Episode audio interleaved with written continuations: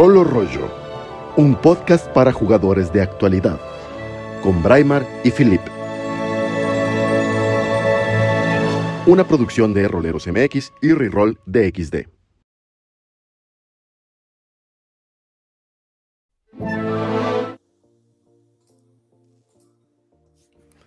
Bienvenidos, bienvenidos una vez más a este su programa de Rol, Rolo Rollo, su podcast para, el- para los jugadores de actualidad. En esta ocasión, como siempre, me acompaña mi querido amigo Phil. Phil, saluda. ¿Qué tal? ¿Mandé? Sa- sa- Saluda, saluda, eso. ¿Qué tal, Reimer? ¿Cómo estás? Muy bien, espero no, no estar omitiendo los detalles técnicos que siempre tengo a la hora de empezar el programa. Espero que todos nos Ya estén nos dirán, ya escuchando. nos dirán. Saludamos a Sara, Sara que siempre nos acompaña, o bueno, tiende a acompañarnos, a Chuck también, a Galindo, por supuesto, hola, ¿cómo estás? Y Eduardo Rodríguez también está ahí, Sergio Alejandro Serna Marín, hola a todos. Bienvenidos a este programa eh, eh, que, trataremos el tema que les anunciamos desde ayer, lo que consideramos home ruling y home brewing. También para este programa en particular, y antes de dar inicio al tema, me gustaría presentarles a nuestro invitado especial, que es nada más y nada menos que Derek Ruiz de Elven Tower, que seguramente ya conocen. Derek, saluda por favor al mundo. Ah, Hola a todos, ¿qué tal? Aquí Derek. Si no conocen a Derek, no, no- no han estado al tanto pues de lo que ha ocurrido en Dungeons and Dragons en los últimos... Viven debajo de una piedra, ¿no? O sea, esencialmente. sí, sí, viven debajo de una piedra. Derek sí vivía abajo de una piedra, ¿no? bueno, abajo de internet en todo caso, hasta, hasta digo, mu- muy, muy eh, humildemente, digo yo, trabajando desde León, haciendo su proyecto que es Elven Tower, quizás lo conocen por, más por Elven, Elven Tower, al grado de que, pero bueno, más bien, Wizard lo, lo, lo recluta para una de las aventuras en Candlekeep Mysteries. Así que en cuestión de nada, ya podemos jugar una de sus, bueno, la aventura que él escribió para Wizards of the Coast en Dungeons and Dragons de la quinta edición, pero además podemos consultar mucho del material que ha hecho, ya sea en la DMs Guild, ya sea en Drive-Thru RPG o incluso en su propia página de Elven Tower. Ya hemos hablado con él al respecto de ese, tema. Hoy lo que nos llama la atención en el programa es hablar de qué es home ruling y qué es home brewing. Yo considero que son dos cosas eh, distintas, aunque pueden traslaparse una con la otra. No sé, ahí me- me corregirán los demás. Yo entiendo que el home ruling es como adaptar el juego que estés jugando de rol, no importa cuál sea, estar adaptando las reglas, incorporar nuevas reglas, modificar las que ya existen o tener nuevas por completo desde cero. Mientras que el home brewing es más bien hacer como tus propios mundos de juego, que puede ser también aplicado para cualquier sistema de, de- reglas de, de rol, pero que normalmente lo entendemos como en estas campañas de Dungeons and Dragons donde cada quien tiene su mundo y su historia y sus personajes, pero que también requieren por lo mismo sus propias reglas, por ejemplo, sus propias clases, sus propias razas, sus propios, bueno, si estuviéramos hablando de otro tipo de sistemas, no solo Dungeons and Dragons, no sé, como sus propios vehículos o sus propias armas, su propio equipo, ese tipo de cositas que le van a dar eh, tanto sustento narrativo, pero también mecánico eh, a, su juego, al estilo de juego que ustedes manejen. Y digo, aquí es un poquito hablar de ambas cosas medio mezcladas, porque pues a veces los límites va a estar medio difuso, saber qué es simplemente adaptar reglas o, o qué es eh, eh, adaptar a tu- como mundo de campaña o tu- el estilo de juego que cada quien tenga. Me gustaría recordar aquí a todos los que vamos a participar que esto es un poquito como de qué sí se puede, qué no se puede, estos consejos, cuáles son nuestros favoritos y demás. Ya estaremos hablando un poquito más a fondo de eso después, pero como tener siempre en cuenta que, que esto es como para enriquecer las jugadas y no entorpecerlas. Ese es como, como, como nuestros límites principales. Yo quiero... La regla de oro, ¿no? La regla de oro, exactamente. Yo nada más quiero sacar la anécdota de que este tema se me ocurrió porque tal vez no lo sepan ustedes, tal vez ni yo estaba consciente de esto en realidad hasta hace poquito, pero tal vez este podcast es mi plataforma de desahogo de mis juegos, de, de mis jugadas semanales en la mesa, ¿no? Entonces, hace poquito este, tuvimos una conversación en nuestro grupo de WhatsApp de cómo incorporar ciertas cosas y entonces yo notaba que había resistencia en algunos de los jugadores porque no se apegaban exactamente a las reglas que Wizards of the Coast había oficializado a través de sus libros impresos, porque nada que no esté en los libros impresos puede tomarse como válido y no deberíamos de integrarlo en, la, las jugadas. Digo, no fueron tan, tan, tan, tan tajantes en ese aspecto, pero encontraba esa resistencia, ¿no? Y dije, pues creo que tendremos que hablar de estos temas, porque a mí yo creo que hay una riqueza enorme en todo lo que no se publica para los juegos de rol. Ahora sí, les doy, eh, les cedo, cedo el micrófono a mis invitados, por supuesto, que bueno, son co-host en este programa. Adelante. Aquí nos peleamos por el micrófono. Sí. No, dale, dale, por favor. O sea, la verdad es que es un placer tenerte aquí. Entonces, pues nos encantaría que comenzaras abriendo aquí el, el, el quórum, vamos a decir. No, muchas gracias. Mira, fíjate que a, al respecto de las dos palabras que estás tratando de definir, home ruling y home brewing, uh, tengo una perspectiva que no sé si es eh, la misma que ustedes tienen, pero en todo el, el ambiente OSR hay una frase que, que, repiten mucho todo el tiempo, la estoy poniendo en el chat, que dice rulings, not rules. Y a lo que se refiere es que eh, cuando te llegas a un momento en, en el juego donde te ves en una situación que pues definitivamente no tiene una regla que la pues que la defina a propósito. Por ejemplo, ayer, ayer pasó en un juego que teníamos que llega un tipo y, y dice quiero jalar al otro del caballo y mientras caiga le encajo la espada. Ese era un monstruo, de hecho. Entonces, e, en esos momentos donde no tienes una regla, e, el GM tiene la autoridad de asignarle una, pues inventarse una regla al momento o adaptar una, una, que ya existe en el juego para resolver esa, esa, situación. Eso es lo que consideran home ruling en el mundo OSR, que es la autoridad del GM de resolver una situación así al momento, casi casi como decir, ¿sabes qué? Eso tiene 30% de probabilidades de tirar y tiramos un porcentual y chingue su madre. ¿Pasa o no pasa? Claro. Eh, eso para evitar, así que, oye, pues a ver, abran el libro, busquen la sección de, de Grapple y vamos a ver cómo se hace esto y que porque eso nada más... Eh, pues alenta. Claro. Ahora, eso, eso que, con que, mencionas como ruling es, o sea, el, el ejercicio mismo, ¿no? De, de ejercer eh, tu, tu, papel de Dungeon Master y, y, para no alentar el juego, pues simplemente estás aplicando, o sea, lo que estás haciendo es, es, es, es mover el juego, ¿no?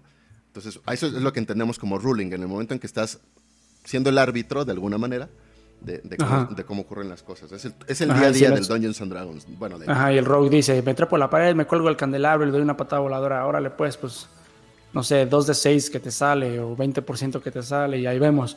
A eso se refieren en el mundo SR con home ruling. Supongo que a lo mejor debe haber gente que también considere que esto incluye el uso de house rules. Ajá, es que es, no es, como... es justo es, lo, que, lo que quiero ver. Ajá, house rules. Ajá, no como algo que se aborda así de forma espontánea, sino como en nuestro juego, si llegas a menos 4 de HP, es muerte instantánea. Ese es un house rule que, que tenemos, ¿no? Y homebrewing creo que sí se referiría a la creación de suplementos extras, eh, reglas extras o adaptarlos de otros juegos al juego que tienes. Creo que tienes toda la razón. Mi, mi, mi error fue llamarlo como home ruling. Es verdad, son house rules y home brewing. Voy a tener que cambiar ese, ese título eventualmente. Pero sí, justo a eso es a lo que me refiero. Yo sí considero que el homebrewing puede ser las house rules, ¿no? O al menos así le he dicho siempre yo. Yeah. Este, pero estoy de acuerdo contigo, Derek, en el sentido de, bueno, con ustedes dos, porque creo que de hecho es bien importante recordar que una de las cosas que más marcan los libros al inicio es que el máster tiene la última palabra y eso, eso abarca todo, o sea, no nada más el hecho de eh, romper decisiones o más bien romper empates en decisión y demás, sino justamente si te encuentras en una circunstancia en la que no existe realmente una, o el libro al menos no contempla una circunstancia particular que uno de los jugadores, como siempre, porque son bien creativos algunos, quieren este, pues, que sus personajes eh, intenten, pues está en tu, todo tu derecho y potestad el decidir si se puede o no se puede y cuáles serían las tiradas asociadas para poder hacerlo. O inclusive a veces ni siquiera son necesarias tiradas, ¿no? O sea, yo en ciertas ocasiones, por ejemplo, cuando estamos jugando, en mis, en mis circunstancias, por ejemplo, sociales, en las que están tratando de hacer ciertas cosas que no sean realmente muy complicadas, yo invito mejor al rol más que a las tiradas, ¿no? Uh -huh. Y entonces les digo, o sea, aviéntate unos, o sea, no sé, quieres eh, convencer a alguien de algo, bueno, ¿cuáles son tus argumentos, no? Y si a mí me parecen sólidos, no forzosamente tengo que te, pedirte alguna tirada en particular, en cualquier tipo de juego, no nada más Dungeons and Dragons, ¿no? Entonces, yo creo que eso sí lo, lo, se comenta desde el principio, como siempre. Y, lo aplico de esa manera yo personalmente, por supuesto. O sea, no estoy diciendo que todo el mundo lo tenga que hacer de ninguna manera como lo aplico yo. Ahora, nada más aquí respondiste una pregunta, Drake, hace un segundo.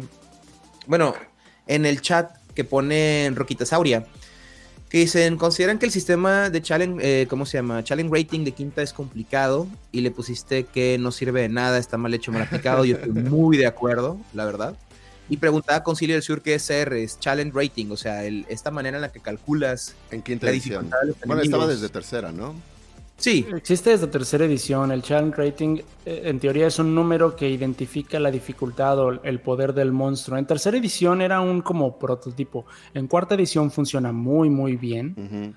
Pero en quinta edición es un relajo. Es un relajo. y, hay monstruos, hay monstruos que pues, podemos sacar de ejemplo que definitivamente no tienen sentido. Yo, yo me sé uno así súper clarito.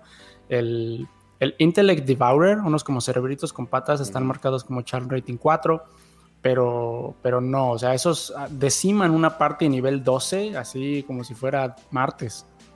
Debido a que eh, requieren un tiro de salvación de inteligencia para resistirlos y el tiro de salvación de inteligencia es de los menos eh, recurrentes, en, ajá, los menos comunes. No es tan difícil el tiro de salvación, pero es letal, ¿no? Sí, si te pega, quedas inhabilitado por la batalla. Ajá. Entonces estos, eh, uno diría, bueno, entonces estos deberían ser rating 7, 8, pero entonces ya el, HP no cuadra. No sé, está, sí está mal hecho en, quinta edición.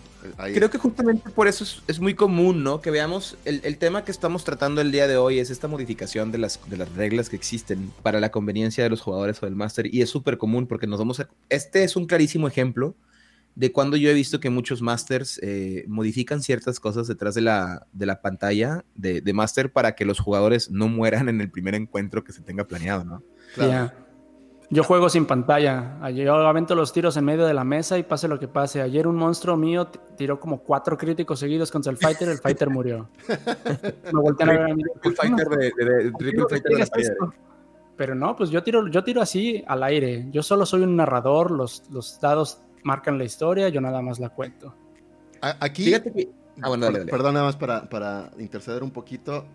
Quiero hacer mención de que el juego de rol en particular, no sé si sea el único, pero al menos sí es el ejemplo más notorio, de que es un juego tan versátil, tan flexible, tan, tan diverso incluso, que fomenta el, el que cada quien haga sus propias adaptaciones del juego mismo. nadie juega el mismo juego de rol, aunque estemos hablando de la misma edición, del mismo juego y el mismo personaje, incluso con las mismas características. O sea, si tú le das una hoja de personaje igual a uno que a otro jugador se va a jugar distinto y si haces una mesa con X reglas se va a jugar distinto, no solo por lo que no solo por las decisiones, sino la forma en cómo utilizan las reglas, de alguna manera va a ser distinto y el juego permite que cada director de juegos sea su propio desarrollador de juegos. Esto no lo puedes hacer en videojuegos, o sea, aunque juegues Mario Maker y puedas hacer tus propios niveles, no tienes tanta flexibilidad como en el juego de rol para adaptar el juego a lo que tú quieras, ¿no? O a lo que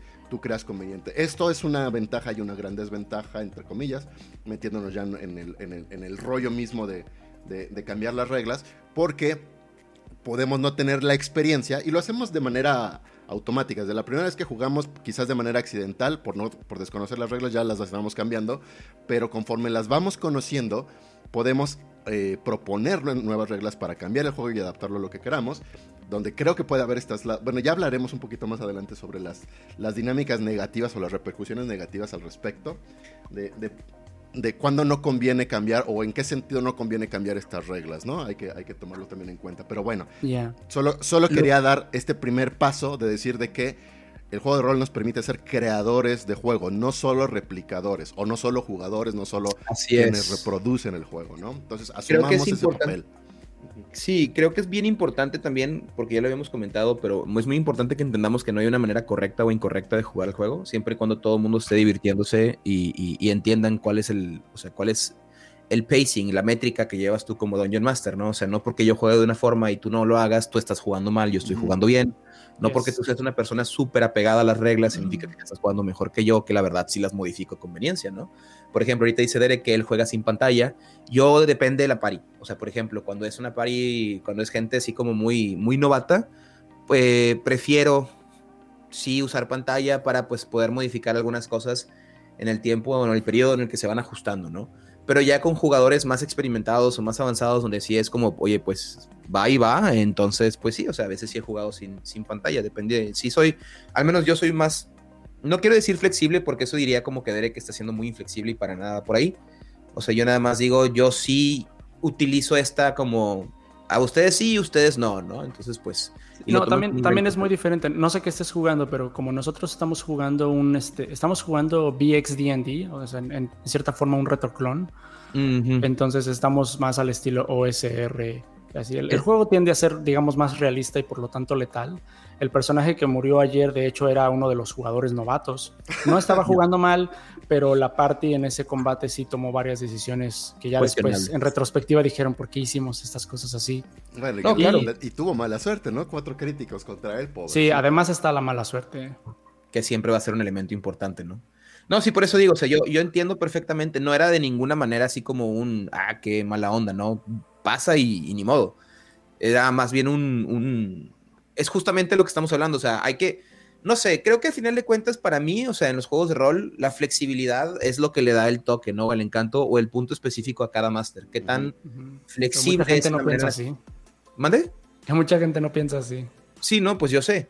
Pero bueno, a ver, o sea, esa es la manera en la que a mí me ha funcionado en el tiempo que llevo jugando rol. No puedo decir que siempre he sido así. Yo también me acuerdo en mis inicios era muy de, no, es que la regla dice, porque obviamente todavía estás así como aprendiendo y eh, no tienes esa capacidad de, vamos a decir, bueno, al menos yo no tenía esa capacidad todavía de, em, no sé cómo decirlo, no voy a decir, no quiero que recaer en la palabra flexibilidad porque no es la palabra que estoy buscando, pero vamos a decir de creatividad como para que la gente se saliera de las cosas que yo ya tenía planeadas y cómo hacer que regresaran. Cuando no era muy experimentado, pues se me dificultaba porque yo ya había planeado una historia y pues obviamente no quería que los jugadores eh, se, salieran mucho del camino que yo ya tenía preparado. O sea, pues en, mi falta de experiencia era muy así como de railroad, ¿no? De, este, de este caminito, esta vía. Y con el tiempo te vas a dar cuenta que la verdad es que todo mundo se la pasa bien, incluyéndote tú, o sea, como máster, si simplemente dejas que las cosas fluyan y tienes maneras de cómo hacer que los planes que tú ya tenías ocurran independientemente del camino que los jugadores elijan por ellos mismos para que ellos obtengan lo que ellos quieren, que es yo me fui por aquí y como quiera yo hice que llegaran al punto y ellos a la vez, y yo pues puedo continuar la historia que ya tenía planeada, ¿no? Entonces, es un poquito de, eh, espontaneidad en ese sentido. Sí, sabes, creo que es una evolución natural de jugadores y de, y de masters. Ah, un, un máster o jugadores que llevan poco tiempo jugando tienden, tienden a irse más por ese camino de, de tomar las reglas tal cual están escritas. Así es porque no tienen la experiencia de hacer eh, home rules o adaptar house rules o, o, la, digamos, el máster tener la confianza de que los cambios que está haciendo van a tener resultados positivos para el juego. Y conforme la gente ya le va metiendo más años al hobby y al mismo tiempo se va aburriendo de los sistemas que ya están jugando o van descubriendo las fallas que todos los sistemas tienen, entonces eh, es, cuando empiezan a incorporar cosas nuevas. Completamente. Al final de cuentas, los juegos, o sea, los, manuales de juego y los sistemas de reglas son convenciones y eso nos ayuda a todos para saber de qué va el juego, ¿no? De podernos entender en los mismos, niveles. Eh, y sí, aquí está la parte en que pues ya nos, ya nos acomodamos, nos sentimos familiarizados con el juego y empezamos a ver estos detalles que justo dice Derek, ya sea que sean fallas o que, o que vemos áreas de oportunidad, ¿no? Llamémoslo de esa manera. Y entonces ya empezamos a ver opciones para poder cambiar. Y aquí es donde empieza yo creo que el, debate, ¿no? Es cuando empezamos a meter reglas porque solo nos parecen apropiadas meter reglas porque sí, porque tenemos la oportunidad de hacerlo y es porque sí, tal cual. Este, y cuando es porque lo amerita, ¿no? Y en qué sentido es la manera correcta. ¿Cómo lo ven ustedes? Derek, por favor, ¿vale? Ah, ¿Sabes qué? Me gustaría dar un paso atrás para mencionar algo que hace rato te mencioné fuera del stream. para prepararme para esta plática, me puse a buscar en el DM's Guide y el Player's Handbook si existía la regla cero escrita tal cual, que en sí es el DM tiene autoridad sobre el juego de cambiar y deshacer y hacer las reglas. Y fíjense que encontré que no está en quinta edición. En ediciones pasadas sí estaba escrita, a menos que se me haya pasado y alguien me, me corrija ahorita con el número de página y en qué libro, pero no está. En el DM's Guide hay una parte al principio, en una parte que dice Master of Rules, donde lo único que dice es las reglas están para servir al juego y los, y los jugadores, incluido el DM, no ellos para servir a, las reglas. Esta es la, frase que en teoría como que te empodera a ajustar las reglas, pero es un, cambio digno de mencionar cómo han ido retirando esa autoridad del, del DM bajita la mano, pues digo, ya, ya tiene seis años esta edición y, la verdad no lo había oído mencionar. Solo hay una, una mención donde sí encontré que el DM tiene toda autoridad. En el capítulo 6 del Player's Handbook, donde está, eh, se llama Customization, donde están los feeds, eh, los backgrounds y creo que también las reglas de multiclaseo. Al principio sí dice que el GM tiene autoridad total de permitir o restringir el uso de feeds y multiclass. Y si el DM, y ahí dice para los players, dice, pregúntele a tu GM si estas reglas están incluidas en el juego. Y por cierto, son dos, dos sistemas de reglas que todo mundo asume que son parte de quinta edición por default, pero son opcionales. Son opcionales aunque están en el Player's Handbook. Claro. bueno, al final de cuentas todas las reglas son opcionales. Sí, por supuesto, ahí mismo lo dice. De hecho, eh, una vez más, esto aplica para cualquier tipo de juego.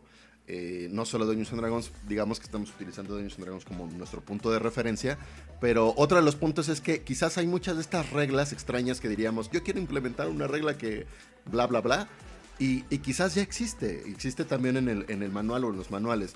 Si se dan cuenta, hablando de quinta edición, eh, en, la guía del Dungeon Master capítulo 9, tiene así el taller del Dungeon Master y está lleno de reglas opcionales para, para pues, aplicar en tu juego, ¿no? Si los uh, reglas como de Hero Points, ahorita me estoy dando una vuelta en estos, en estas. El flanqueo de moral. Por cierto, si, si, siguen en Twitter, si siguen en Twitter a, a Sly Flourish, que es otro creador importante de contenido, digamos, homebrew de quinta edición, acaba de, poner en su blog un, artículo que se llama Gemas en el Dungeon Master's Guide.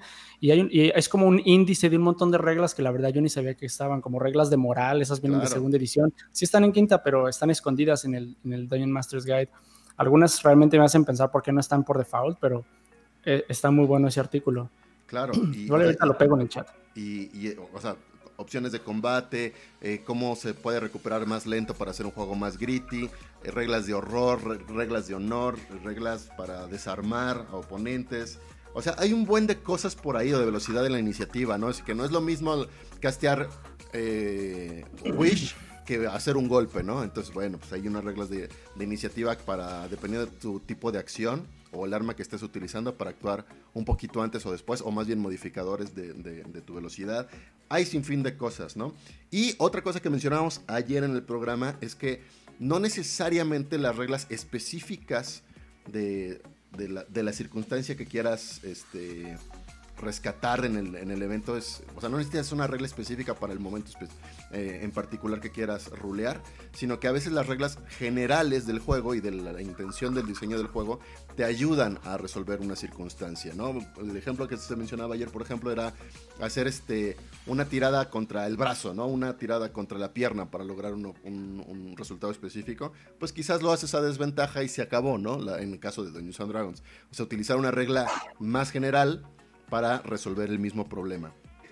Y ya cuando estamos viendo como que estas reglas ya no, no las encontramos como tan eh, apropiadas para lo que nosotros necesitamos, entonces es donde ya yo recomendaría que ahora sí pasemos a la creación de una regla propia, ¿no? Adecuada, en el cual pues enriquece nuestra jugada, no, la, no, no, no es más bien ignorar el juego. Aquí es otro punto que quiero mencionar rápidamente, es que quizás yo recomendaría que, aunque creo en esta regla, de en, esta idea de que las reglas se hicieron para romperse, lo creo de esta manera. Las reglas se hicieron para romperse siempre y cuando sepas las razones de las reglas. Y por lo tanto sabes por qué deben de romperse y, hacia dónde se van y, hacia dónde va a encaminarse el que se rompan, ¿no? Si, mm. no son romperse por romperse porque si no la convención no tiene sentido y entonces ya el juego pues se, digamos como que se, rompe un poco, ¿no? O bueno, ¿qué, opinan ustedes? Bueno, ahí por ejemplo, nada más intercedo en un punto porque luego que lo están comentando justamente en el chat y es un poquito lo que acabas de platicar al respecto de la razón, ¿no? De agregar o quitar ciertas reglas. Porque ponían de que no, pues es que cuando no hay algo es bien fácil, inventas tu propia regla y es más divertido. Y a mí ahí es donde yo tengo que hacer un llamado a la cautela porque mm, justamente la razón por la que me he tomado tanto tiempo en ir adaptando ciertas reglas o house rulings, eh, vamos a ponerlo o en, en, mis homebrews, es porque yo siempre sí soy muy cuidadoso en tratar de mantener la, ¿cómo se llama? Híjole, se me fue la palabra ahorita mismo. ¿Mande? ¿Balance? El balance, exactamente. Porque bueno, me ha tocado ver muchas reglas en internet, en libros y demás que suenan súper padres y luego eh, ocurren dos cosas, ¿no? Primero es la, la, la, aplicas, todo bien padre, y luego te das cuenta que rompe el juego porque más adelante se combina con otras cosas y tú mismo tienes que ponerle un freno y entonces pierde un poquito el sentido de haberla puesto en primer lugar, etc. O de dos, suena bien padre al inicio, como muchos de los feats de, ¿cómo se llama? De Dungeons and Dragons, o spells o lo que quieras, y más adelante en el juego pierden por completo, eh, pues el, el hecho de que siquiera estén ahí, ¿no? Ya no los usas porque pues ni es conveniente, ni es práctico, ni es útil etcétera. Entonces, esto de crear reglas así nada más, podemos decir on the fly, o sea, en, el momento, porque sí, em, es un tema difícil porque no te estás dando cuenta, porque obviamente pues, falta prueba, de si realmente estás haciendo un cambio para bien o para mal, ¿no? O si realmente es útil o nada más va a solucionar un problema en ese momento. Claro. Entonces, em, ah, igual que como dices tú, hay que entender por qué estamos rompiendo una regla. Creo que también es bien importante que determinemos por qué estamos agregando o inventando otra, ¿no? Claro. Entonces, es, es, este punto de eh, entender el trasfondo de cómo, cómo funcionan las mecánicas más básicas, porque ahorita me gustó mucho lo que dijiste. O sea, no dos personas juegan el mismo Dungeons, pese a que usemos las mismas reglas. En el sentido de que para mí las reglas son como cuando vas a construir una casa y pones una base. La base es generalmente la misma para todas, porque pues tienes, hay ciertas reglas, ¿no? Que debes de seguir y después la estructura tú la haces como tú quieras, el color que le pongas y el interior que, que, elijas es propio, ¿no? Y entonces ahí es donde la gente mete sus reglas, mete sus historias, mete sus personajes, caracterizaciones, pero partimos todos de la misma base. Entonces hay que entender esa base, hay que entender qué es lo que no te gusta y por qué no funciona para ti, y hay que entender qué es lo que necesita mejorarse y le estás agregando que a final de cuentas no va a ser, voy a hacer un pozo en esta base y te digan, no, porque entonces vas a destruir el pilote. Me vale, y pues ahora destruyes algo que era bien importante, ¿no? Entonces, em, creo que sí es, es un arma de doble filo, esto que estamos comentando, ¿no? De, bueno, que estaban comentando en el chat, de, pues haces una regla y se acabó. En el sentido de Sabes, Philip, me gustaría interrumpirte porque creo que estás confundiendo dos cosas. Entiendo lo que dices de actuar con cautela a la hora de agregar un house rule que ya se convierte, digamos, parte de la biblioteca de reglas de la, de la campaña, porque si sientas un precedente eh, después, no sé, 10 sesiones más tarde te puedes dar cuenta que tiraste un dominó que cada vez fue haciéndose más grande. Eh, pero eso no es home ruling. Eh, el home ruling es cuando tienes una situación, digamos, emergente y en ese momento la resuelves con una, no sé, un porcentaje que te inventas en ese momento. Yo siempre soy muy claro con mis jugadores que sale una situación emergente y les digo, miren, en esta ocasión lo vamos a hacer así, esto no es un precedente ni una futura regla, ni una futura regla para después explotar cuando se vuelva a presentar algo así Ahí veremos cómo lo resolvemos al momento. O después, ahora sí diseñamos una regla. Y es allí donde ya diseñas una regla que queda como, digamos, escrita en la piedra, donde sí estoy totalmente de acuerdo contigo en tratar de anticipar este, pues, todo el desmadre que vas a hacer por cambiar las reglas. Sin embargo, bueno, igual y es como, como yo estoy jugando una versión toda, toda mal hecha y, lo que estoy jugando ahorita es prácticamente 100% house rules. Entonces, yo he, sido muy claro con la mesa diciéndoles que toda regla que estamos usando está en modo playtesting, así que nada está, nada está permanente, excepto unas cuantas cositas. Eh, pero tampoco tiene nada de malo hablar con tu mesa y decirles, oigan, ¿saben que esta regla que pusimos al principio de la campaña ha creado estas consecuencias y esas circunstancias y ese no era el fin? Así que vamos a renegociar esta regla. Yo sé, yo sé que esto pues a lo mejor cambia un poco la historia dentro del juego, pero no es lo que estábamos buscando, así que vamos a cambiar la regla. Yo creo que no tiene nada malo tampoco hablar así con los jugadores. Ah, Obviamente, reglas implican a veces nerfear un poco a los jugadores y siempre hay siempre hay un poco de rebote, como decir, oye, tú me dijiste que yo podía hacer este spell, y digo, sí, güey, pero no mames, estás, estás este, apoderándote de la partida con tu conjuro, hay uno que se llama Conjure Woodland Beings, y puedes eh, invocar como 10 pixies, y eso está tal cual las reglas, ¿eh? es una tontería ese conjuro de druidas. Ah, y puedes Tienes toda la razón.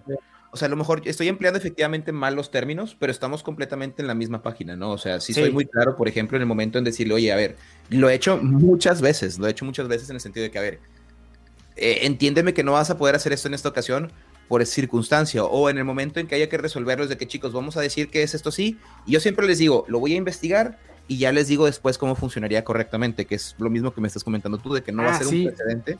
Sí, esa también es una, una muy buena herramienta, Philip. Decirles, miren, ahorita va a ser así y ya después yo leo el libro y la siguiente semana les digo que Que lo aplico en mi vida privada como, como profesor, ¿eh? O sea, a ver, como profesor yo tampoco tengo toda la información del tema que estamos discutiendo y hay ocasiones en las que los alumnos me hacen preguntas a cosas que yo no tengo una respuesta inmediata y les digo, a ver, miren, desconozco, pero reviso, ¿no? Y lo discutimos y hacemos de esto una discusión interesante en la siguiente clase, ¿no? Y me funciona muy bien, me funciona muy bien también en el rol, decir, oigan, a ver, ¿sabes qué? En este momento no estoy consciente de cuál es la regla específica, vamos a resolverlo de esta manera y para la siguiente ya les tengo una resolución, ¿no? Pero no vamos a perder tiempo de que, a ver, vamos todos a revisar los manuales y buscar dónde se encontraba la regla, abre Google y vamos a partir de aquí a que pasar 15 minutos buscando la regla y que sí, que no, no.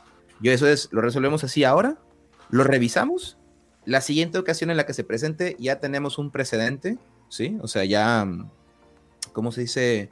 Ya, sabemos cuál es el actuar en esta circunstancia. Entonces, sí estamos de acuerdo, pero tienes toda la razón, Derek. Yo estoy empleando mal el término de un ruling, por así decirlo. Ahora, aquí me gustaría compartirles la, razón, un poquito en, lo que mencionó Philip al principio, como que las armas de doble filo, y, hablando precisamente de la manera en cómo lo, estimaba este Derek, de, de, si vamos a tratar de cambiar las reglas, les voy a compartir la razón de, la discusión en, WhatsApp, que era eh, la regla de los críticos en quinta edición.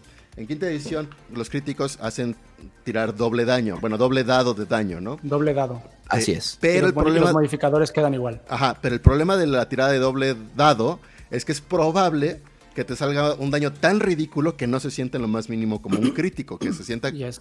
dos unos. Ajá, dos unos y es, y es más bajo que tu promedio de tirada de golpe. Entonces, para eso hay una house rule por ahí bastante popular que es el full damage más dice, ¿no? O sea, sé que es como si hubieras tirado tu dado completo y además un dado extra, ¿no? De daño. Yes. Así le hacía yo en quinta. Y, y, es como muy, muy bienvenida esa, esa regla. A mí me gusta. Y entonces empezó el debate porque sí es un buen punto el que mencionaba uno de eh, quien, quien estaba como en contra de decir, es que muchas de estas reglas que los jugadores quieren hacerlo para como hacer el juego más divertido, más interesante, en realidad es contraproducente contra los jugadores, que tiene cierto claro. Porque, por ejemplo, los el caso de los críticos es más probable que los, que los jugadores eh, sean perjudicados por esa misma regla, ya que van a recibir más golpes normalmente por historia que los, que los más críticos en la historia que, los propios enemigos. Y curiosamente, ese juego, o sea, todos dijimos, sí, lo vamos a hacer, y el, juego siguiente que hicimos, que fue el sábado, murió uno de nuestros personajes precisamente por esta regla de... Bueno, no, no fue precisamente por esta regla de críticos, sino que esta regla de críticos favoreció que se muriera uno de los personajes. Bien pudo haber muerto de todos modos sin, sin, aplicar la regla, era muy probable, pero se sintió todavía más el impacto precisamente por ese, ese cambio. Entonces ahí está, ese, elemento, esa anécdota que quería mencionar precisamente por este asunto del arma de doble filo, ¿no?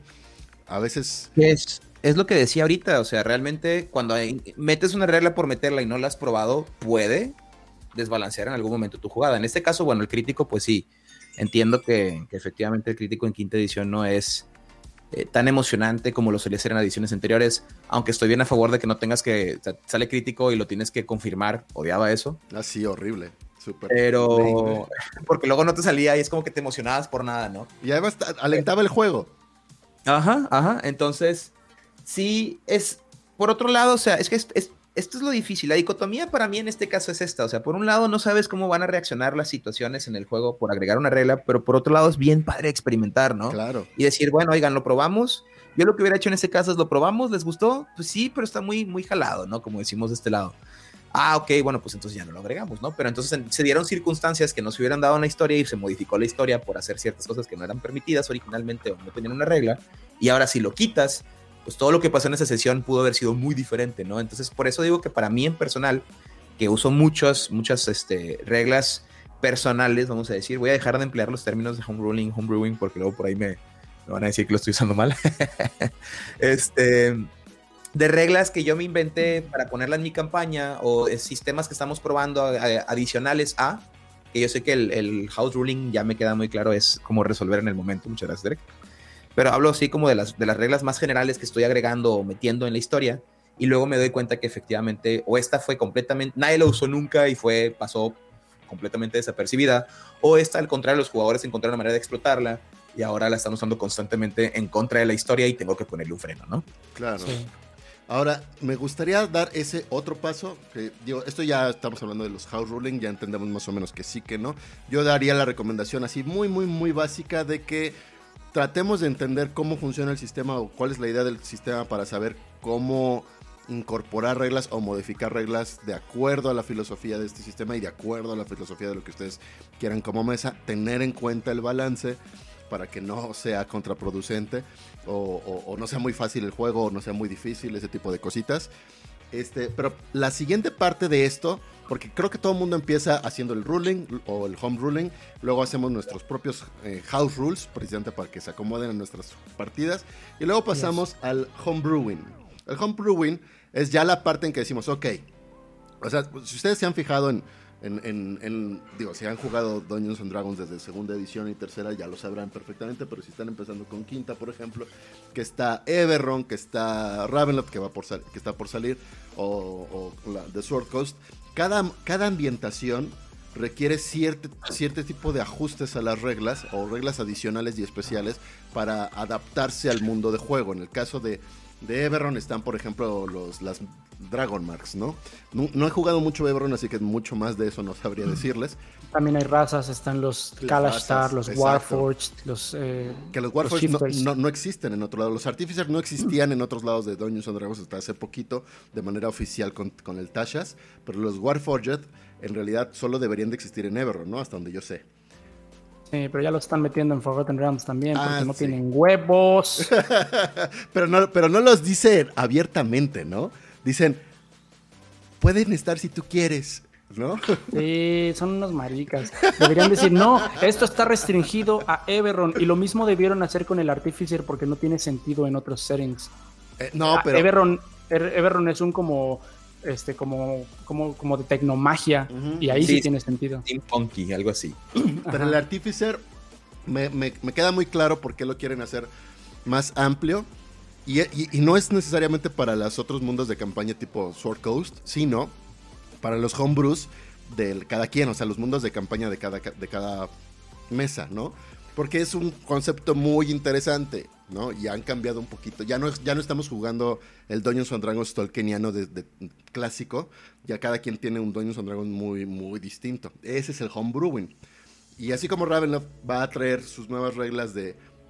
Bueno, nuevas y viejas reglas, para aquellos que conocíamos Ravenloft desde antes, de los poderes oscuros y generar Dark Lords y todo eso, porque se adaptan a ese mundo. En el homebrewing, pues cada quien seguramente... En mi mundo ocurre una cosa particular que requiere house rules específicas de este mundo. Yo les voy a compartir una idea que yo tenía muy a principio de mis inicios como rolero. Por azares del destino, eh, llamémosle pobreza, no conseguí un, un, Monster Manual hasta mucho tiempo después que habías conseguido los otros dos manuales básicos. Entonces mis campañas eran, no existían los monstruos, ¿no? Mis campañas eran así muy príncipe valiente, donde te enfrentabas contra otros NPCs y se acabó, ¿no? Y este, entonces cuando llega el Monster Manual, diré, ajá. Y entonces de la nada llegan los monstruos. Entonces quise hacer en mi mente adolescente de 16, 17 años, un evento cataclísmico que dijera, los monstruos no existían en este mundo desde hace 500 años, pero ahora regresaron por alguna extraña razón. Entonces yo traté de hacer una mecánica que nunca funcionó, nunca me salió ni nada, para hacer como que reflejara la reacción de los personajes ante toparse con criaturas que jamás en la vida habían visto o, supieran que existían, ¿no? O que de alguna manera eh, en las leyendas se contaran que, alguna vez existieron, pero pues que ahora no deberían de existir. ¿no? Una cosa similar al miedo en Ravenloft, todavía no existía Ravenloft para mí en, en esa época. No sabía que existía el miedo, pero bueno, trataba de hacer algún tipo de mecánica por ahí para, hacer ese tipo de cosas. No sé si ustedes han hecho un homebrewing que les, no sé, que, les invite a hacer unas reglas especiales para adaptarse a sus mundos. Tengo para aventar para arriba esas experiencias, pero sí, O bueno, a ver, en lo que igual, mientras voy a dar un... Fíjate, yo hice algo así. En esta ocasión no voy a hablar específicamente de reglas modificadas, pero sí impactaban obviamente la decisión del jugador para elegir razas. Eh, creé un mundo, bueno, un, área, un área en el mundo en el que estoy, que estoy desarrollando, eh, en la que los Dragonborns son muy escasos porque hay un reino muy poderoso de Dragonborns justo al norte que ha estado en constante, en constante, ¿cómo se llama? Pelea con, este, con esta área en la que se encuentran los jugadores inicialmente. Y entonces la mayor, los Dragonborn son en este setting una raza muy, muy eh, ultranacionalista, ¿no? Entonces la mayor parte de ellos están ahí. Y los pocos Dragonborn que existen en este otro lado del, de la frontera son eh, refugiados políticos o criminales o gente que escapó de este otro reino y pues se asenta en este lugar un poquito más agreste, ¿no? Y entonces les dije que a los jugadores que por supuesto pueden agarrar Dragonborns, pero que entiendan que obviamente va a haber pues a la gente es, un poquito como se veían los semiorcos en 3.5, en tercera 3.5, que la gente los va a ver con desconfianza, que la gente los va a ver con un poco de temor porque pues ellos conocen el conflicto esencialmente si eras un alemán después del justo después de la Segunda Guerra Mundial, ¿no? Este, entonces, eh, pues los jugadores eligieron esto y obviamente eso traía interacciones interesantes en la partida, pero eso es 100% un, o sea, en, mi partida de Homebrew, ¿no? O sea, em, que era, eh, entiendan que esa circunstancia es un poquito diferente a lo que maneja normalmente. Bueno, en Dungeons ni siquiera se maneja un, lore específico, a, a, menos que nos vayamos a Forgotten o Everron, etcétera, etcétera. Pero hablo de Dungeons en general, ¿no? Entonces, y ya específicamente, como dices tú, de reglas en particular, he, intentado un montón con éxito y sin éxito, ¿no? Pero no sé si, Derek, tú tengas una historia más específica también. bueno, primero, también me gustaría hacer una aclaración. Esto así lo manejan en Reddit y en todos lados. Homebrew implica reglas, pero también implica contenido inventado que no tiene absolutamente nada de contenido de mecánicas. Entonces, si tú te claro si tú te inventas una raza o, un país o inventas una cultura para tu mundo, eso se considera homebrew, pero no va a tener un impacto en las reglas. Entonces, todo DM que ha creado su propio universo o su propio mundo, reino de aventuras, ya está haciendo homebrew, si bien no está creando reglas. es la primera. Y con respecto, desde ese punto de vista, pues yo creo que todos los DMs hemos hecho eso, yo lo he hecho en múltiples ocasiones de crear un mundo de fantasía con diferentes razas o diferentes reglas, pero me refiero a reglas sociales o reglas mágicas. y, este, y con respecto a reglas, este, sí, de hecho en mi mundo actual estamos utilizando un setting que se llama Simba Room, que es un setting... Este, me encanta.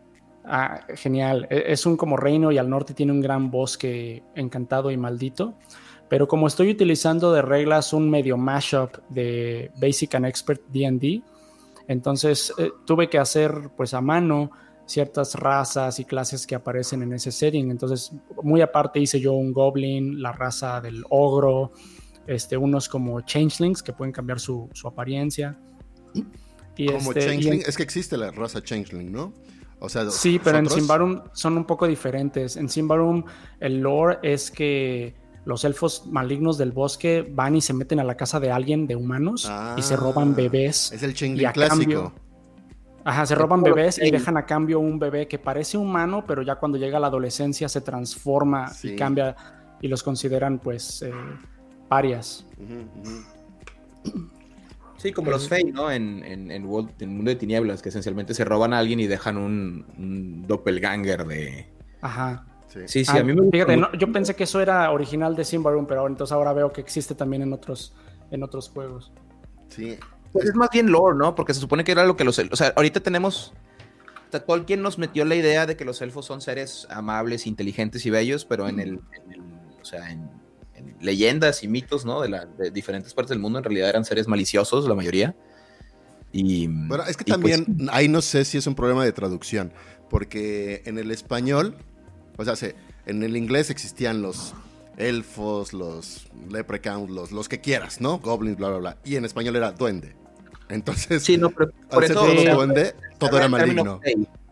Se habla del término fey, ¿no? Que son como todos estos seres llámalos como quieras, de diferentes razas. Del mundo de las hadas. Así es. Y los elfos y los duendes y los pixies y todos son parte del reino de las hadas. Claro, sí, cierto. Que también es una mala traducción, ¿eh? porque no son hadas todos. No, claro que no. el, español, bueno, además yo creo que tiene que ver un poco con el idioma español y otro poco con la religión, ¿no? Judeocristiana que, lo limitó solo a esos, a, esos términos y se acabó, ¿no? No, no, le dio Pero a ver, no vamos a empezar a discutir semántica, amigos. es un tema súper interesante, por supuesto, pero creo que nos vamos a ir por una rama que nada. Y no somos expertos, vamos a estar diciendo cualquier cosa. Seguro que sí. Este, quiero mandar saludos a la gente en el chat. Eh, a Krasdan por ahí que te estaba dando saludos especiales a ti, Derek. Este, de Roquito Sauria, que Roquita Sauria, ¿por qué nunca digo tu nombre bien? Pero bueno, este, hola. A Daniel Mastreta, que está conectado, que manda felicitaciones por el tema de home ruling y demás. Concilio del Sur, por supuesto, que ha estado muy activo durante toda la transmisión. Eh, no sé si estoy emitiendo a alguien más que no haya mencionado antes. A los amos de Galindo le enviamos saludos también hace ratito, entonces. Ah, Pero saludos por, la, por la contribución. Perfecto, pues muy bien. Yo quiero comentarles, ahora aprovechando que ya tenemos cierta audiencia, que ya sabemos un poquito de, cómo está este asunto del tema, hay otra cosa que me gustaría aprovechar en el mundo del home brewing, del, home, del house ruling y, de las propuestas no oficiales de reglas y contenidos para, pues, en particular para Doños and Dragons, pero en realidad podría ser aplicable para todo tipo de juego.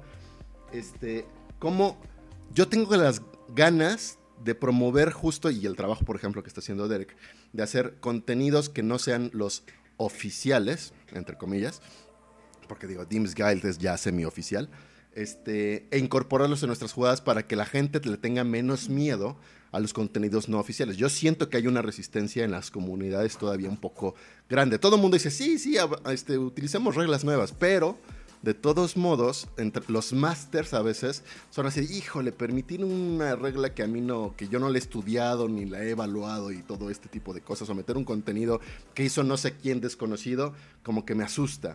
Entonces, yo tengo una propuesta, no sé qué les parezca a ustedes, y como para irla manejando y empezarla a producir de verdad, quiero hacer una campaña donde la regla sea o sea, una campaña que podamos streamear y podamos invitar a, diferente gente, la regla sea este, no utilizar contenido fuera del SRD de, de, de Dueños Dragons oficial, pero que sí sea completamente de otras cosas de no fuentes oficiales, es decir, bueno, Sid DM's Guild, por ejemplo, y algunos home eh, house ruling o home brewing de otros lugares, pero que no haya salido en los manuales oficiales de Dungeons and Dragons.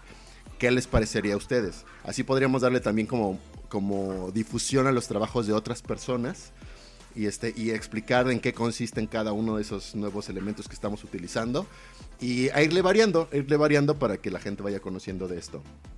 Pero es que, a ver, vuélvete a explicar porque no entendí cuál es la limitación. ¿Qué es lo que no se puede usar? Ah, lo que no se puede usar, o sea, sí, el punto base son las reglas, las reglas core del SRD. Ese es el punto base, ¿no?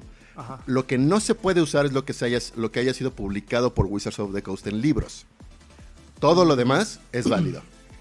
Fíjate, con eso, para, si, si conocen bien el SRD, eh, estás prácticamente quitando todas las clases y razas que ya existen en el Player's Handbook. Así porque en el, en el System Reference aparecen las razas y las clases, pero están limitadas. creo que las razas solamente tienen una especialización y las clases creo que ni siquiera tienen ninguna de sus especializaciones. Tienen una tienen, tienen, eh, tienen en automático una de sus de sus nada más una verdad una de las especializaciones. Exactamente. Pues sería interesante como experimento digo no pasa más allá de, de, de, probar y ver darnos cuenta que a lo mejor fue súper divertido o estuvo ultra difícil una de dos. Ahorita hago énfasis en un comentario que dijiste que a la gente le da a los masters les da un poquito de miedo eh, usar las reglas por lo mismo de que no saben o sea, no, no se la saben no, no, no están familiarizados con la regla. Creo que eso tiene mucho que ver y la razón principal hay dos bueno no sé, corríjanme si estoy mal, Derek Breimer, les voy a decir la, mi opinión al respecto de por qué mucha gente no utiliza contenido eh, homebrew, ¿ok? O sea, no crean sus propios homebrews o no, no buscan reglas adicionales, o etcétera, etcétera. El primero es el que ya habíamos discutido, que era el de, pues eres muy novato y la verdad tratas de pegarte lo más posible, que lo discutimos y dijimos que era una transición natural eventualmente. El otro, para mí, tiene mucho que ver con el ego del máster, en el sentido de que hay muchos másters que les cuesta mucho trabajo decir que están equivocados o que no saben algo, ¿no?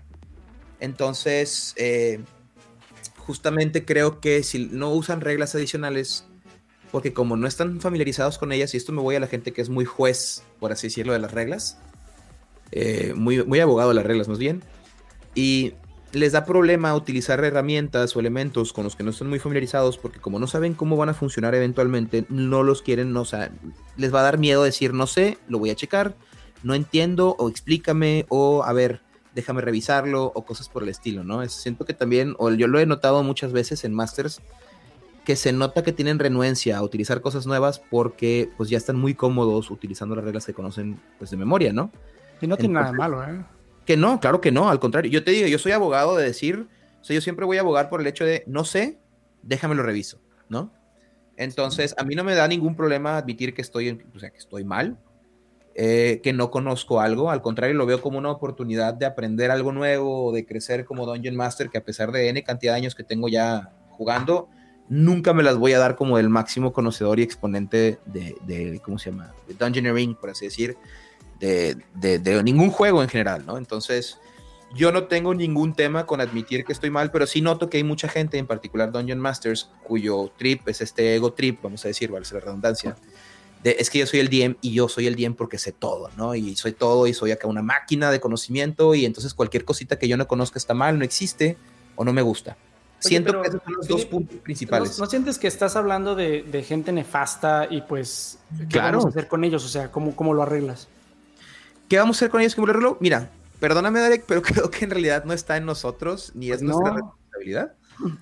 Eh, ¿Qué te puedo decir? O sea, si eres de esas personas que eres temerosa de utilizar el contenido por la primera situación, que es la que yo siento que después adopta muy fácilmente el agregar reglas, que es, la verdad me da miedo utilizar reglas adicionales porque estoy apenas me estoy familiarizando con, eh, ¿cómo se dice?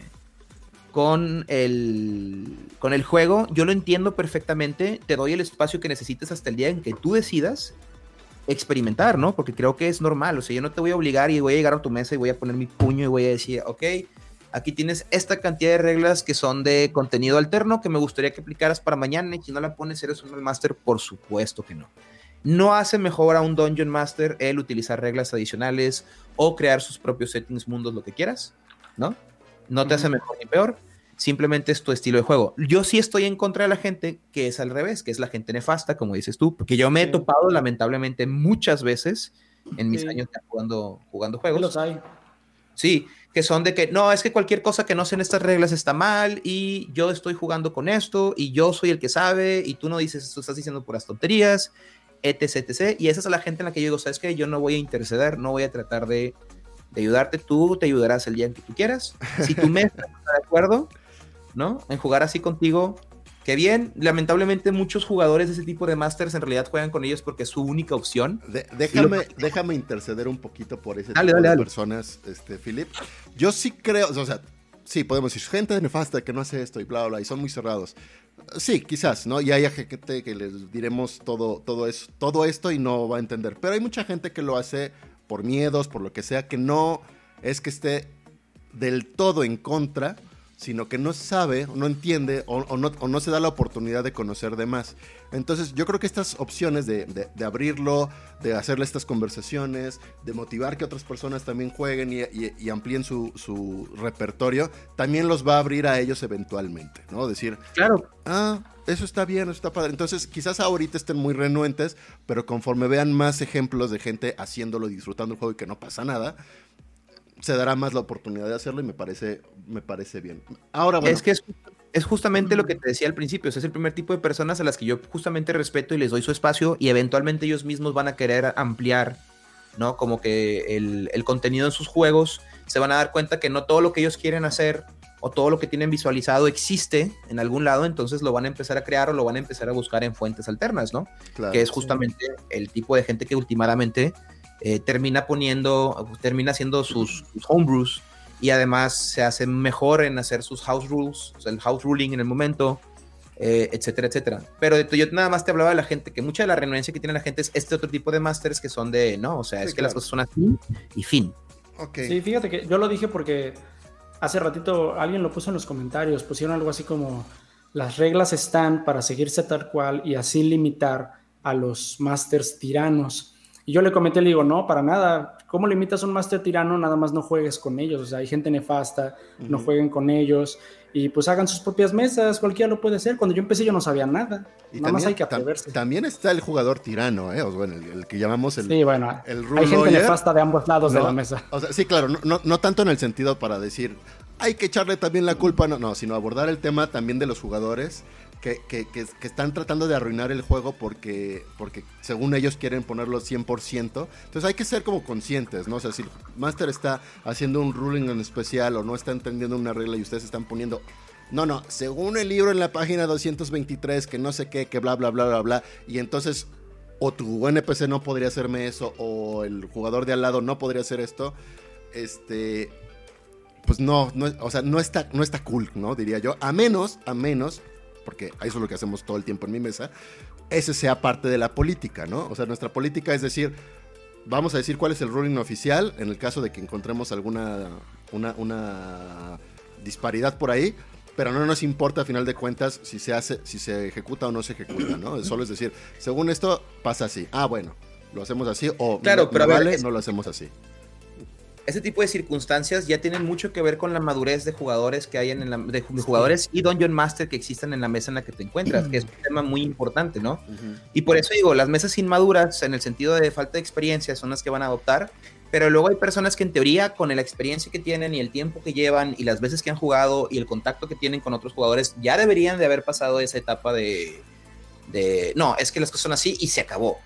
¿No? Y aún así persisten y son las personas que yo he encontrado que tienen más renuencia a eh, tener contenido, o sea, lo que estamos justamente hablando en, este, en el podcast del día de hoy. No generalizo, ¿eh? Por supuesto que no. El hecho de que tú seas muy eh, eh, rules, o sea, rules heavy advocate, como lo quieras llamar, no te limita. Yo he conocido personas como quiera que son mucho de seguir reglas y como quiera han creado homebrews. Sea, no estoy diciendo que todos están aquí, los otros están en esto. O sea, no hay dos, blanco y negro, ¿no? Pero sí siento que los de la derecha, que son en este caso los que son muy de reglas así, pues son las personas que más difícilmente adoptan reglas adicionales, optativas, opcionales, eh, etcétera, etcétera, ¿no? Sí, bueno, eh, cambiando un poquito el tema, voy a rescatar algunos de los comentarios que se han dicho en, en, el chat. Este, Nassim Santos dice eh, que así de rápido nos comenta que eh, yo juego con mucho home brewing, pero siempre revisando con anterioridad, aunque siempre abierto a que los jugadores digan, ¿no? Revisando antes para no romper los lineamientos de la campaña, que me parece muy bien, es lo que yo haría también normalmente. Eh, aunque me da mucha flojera revisar muchas reglas, debo admitir. Entonces también eso puede ser un filtro de lentitud de incorporar. Este, mm, ¿qué más? Había un comentario por ahí que me había gustado bastante, que déjenme ver si lo encuentro rápidamente. No sé, se me perdió el, comentario que quería rescatar. Nassim decía igual. Eh, que también en parte creo que por tener el control de la campaña y evitar lo mínimo el rompimiento del ritmo de las sesiones, revisando reglas que no controlas, pero también meter reglas homebrew es, no entendí nada. Ok, ah, ya me acordé cuál era el comentario de Roquita Saurio. Y está, en mi experiencia... Sauria. Roquita Sauria. Ay, Discúlpame mil veces más. Eh, en mi experiencia he hecho varias criaturas homebrew y lo que me detiene de demostrarlas es que, es, que sé que les falta playtesting. Sí, lo sé, es contradictorio. Es verdad, ¿no? échalas, ponlas tú en, en el juego, que las critiquen, ¿no? Pero que pasen a la posteridad después y se comenten. No sé si alguien quiere haya visto algún comentario que quiera rescatar del, chat. No, yo le quiero también contestar ya, Roquita No te preocupes, tus monstruos sin playtesting están igual o mejor que los del Monster Manual que tampoco tienen nada de playtesting y que el challenge rating está horrible. Ahí está comentado por un autor de eh, un en un libro de, Wizards of the Coast. Así que más ah, autoridad. Está, horrible, el pinche child rating no está, no está nada bien hecho. Mira, tú, haces un monstruo bien raro y ponle child rating 2, aunque esté todo desbalanceado, y no va a estar peor que el Intellective Barber. O sea, no aquí no hay parámetro, o sea, está todo mal hecho. Pon los monstruos que quieras. Si se divierten en la partida, lo hiciste bien. A ese respecto, yo regresaré de nuevo a mi campaña de, de, Tyranny of Dragons. El, el encuentro final es Tiamat spoiler alert, ¿no? Este es un challenge rating 25 para un grupo de jugadores que es este que es nivel 15, 14, 15 más o menos. Eh, hay algunas dinámicas que le bajan, digamos, el nivel de poder, aunque el challenge rating sigue siendo el mismo. Y este. Y está difícil el encuentro. Sí, sí. Yes. Ah, perfecto. Este. Y eh, yo se los puse a mis jugadores. Digo, lamentablemente mis jugadores hicieron. Eh, hicieron todo lo posible para que llegara a Tiamat en full power. Y pues sí, resultó ser completamente imposible. Es una cosa complicada el challenge rating como medirle bien qué onda. Yo creí que de hecho iban a, darle en la torre porque estaban muy overpowered mis, mis, jugadores con cualquier cosa que yo les echaba. Y efectivamente, o sea, hace cuestiones del challenge rating en quinta edición es una cosa muy bizarra, muy, muy bizarra. Quiero hacer mi momento ñoño, perdón, bizarro en español significa valiente. Nada más era un comentario que siempre, no sé por qué lo tengo no, significa elegante, ¿no? Era valiente y elegante, cualquiera de las dos. Pero sí, yo también hago esa corrección siempre. No es, no es, o sea, no significa como en inglés o en francés. Desconozco por qué en algún momento en la historia decidieron que iba a ser un, iba a tener un sentido diferente. No, sé es, que, es lo que se le llama un falso connato. Es como la palabra actually, que la gente piensa que es actualmente, pero en ah, realidad significa de hecho. Es un falso con Así, De hecho, tienen, orígenes diferentes. Mira, para, para, hablando del tema de critical, critical role, iba a decir CR. CR es critical role, efectivamente. Ajá, ya lo, tengo, ya lo tengo bien presente. No, del challenge rating, perdón. Este, yo honestamente no uso la regla de quinta edición, creo que ya te lo dijeron aquí Derek y ya te lo dijo también Braimar y seguramente no, serás no seremos las únicas personas en comentarlo. Em, yo no utilizo la, el, challenge rating porque efectivamente está... Es, es, más complicado de lo que debería. Y no digo complicado porque sea difícil, sino porque realmente cuando lo terminas... O sea, terminas de hacer tú, si utilizas las reglas tal cual, que después en el bolo se exploraron un poquito más, o sea, como que las trataron de ampliar en bolos, ¿verdad? Eh, donde, no recuerdo. Como bolos o Sanatar, donde trataron de como agregarle cosas para hacer, porque ellos mismos sabían que su regla de, challenge rating estaba medio pedorra y por medio es muy. Em, pero no sé, o sea, a mí me funciona más bien pensar en qué encuentros quiero para la historia y no tanto qué encuentros quiero para que los, jugadores estén, o sea, qué, tan debería, qué tanto es difícil para ellos, qué tanto no es difícil, ¿no? Y recordemos como quiera la regla de oro, una vez más, que efectivamente, como dice Derek, no existe tal cual en quinta edición pero yo creo que como ya está tan integrada en el pensamiento del rolero a lo largo de los últimos 30, 40 años de que en todos los libros venía, pues se sobreentiende que también existen Dungeons Dragons quinta, porque de todas maneras... Es, un error, a lo mejor tú estás consciente de las reglas de hace 30 años, pero gente que ahorita le entra a quinta edición tiene de contexto los tres libros, no va a entender eso. Por supuesto, yo, no, no, estoy diciendo que sea lo correcto, digo que es lo que ellos asumieron y está mal, 100% de acuerdo. Ya. Pero no, no, vaya, o sea, creo que a final de cuentas tú también pones un enemigo que tú sientes que está muy débil, nada te impide subirle atributos, ¿no? También recordemos que hay muchas reglas que la gente no utiliza como los layers, ¿no? O como eh, estos que salieron. ¿Cómo se llamaba el setting de Magic donde pusieron monstruos así como tipo jefes? ¿Ravnica? No, el otro. ¿Ceros? Donde pusieron a los monstruos así como legendarios tipo jefes que tienen diferentes fases y todo, está interesante. Eh, las Legendary Actions que también le puedes agregar a tus monstruos si te pega la regalada gana. O sea, hay muchas otras herramientas que no forzosamente significa que tengas que hacer a tu monstruo más HP para hacerlo más difícil o que baje más vida, o sea, que, que haga más daño para hacerlo más fuerte. Hay otras, otras herramientas y elementos que podemos integrar y nada te impide, por ejemplo, poner un grupito de kobolds y si te das cuenta que tus jugadores están cortando el césped con ellos, ¿no? Pues a lo mejor uno de ellos de repente es un chamán, ¿no? Y tiene una legendary action por turno, porque, porque sí. Y entonces conviertes el, combate que estaba haciendo muy fácil en algo con un poquito más de reto. Por dar un ejemplo así, top of my mind. Pues de hecho, es igual el, Otra vez voy a, a regresar al tema del Great Worms of Draka en el ejemplo que traen en, el demo, que es uh, Bastarox, es un... Igual, es un encuentro muy pesado que tiene diferentes fases. Y no solo diferentes fases, sino que es, un monstruo que tiene eh, diferentes áreas de ataque, ¿no? Como, como si fuera un titán en un videojuego este, donde tienes que pegarle a una parte para reducirle X cosa, a otra parte, a otra parte, a otra parte, a otra parte. Y luego, cuando se cumplen ciertas eh, condiciones, cambia eh, su forma de combate, ¿no? Y, los atributos que tiene y demás. O sea, también cambia como precisamente de stages. y se hace cada vez más peligroso, ¿no? Y así se supone que va a ser todo los otros, creo que son cinco aventuras, entonces los otros cuatro dragones que van a venir en ese libro también cambian así. Yo creo que está bastante padre. O sea, son, este, este, tipo de cosas, de hecho, Great Rooms of Draka es un, es un reflejo del, del house ruling y del home brewing. Digo que lo van a hacer otras personas para, para consumo de, de, la audiencia. Este, en el cual pues puedes incorporar cosas nuevas que enriquecen una jugada, enriquecen una historia, porque a final de cuentas ese es nuestro objetivo final, ¿no? Que, que que las reglas te ayuden. Es una herramienta, lo decía Derek al principio, es una herramienta que te va a permitir contar una historia de la manera en que a ti más te guste. No, no es para limitar.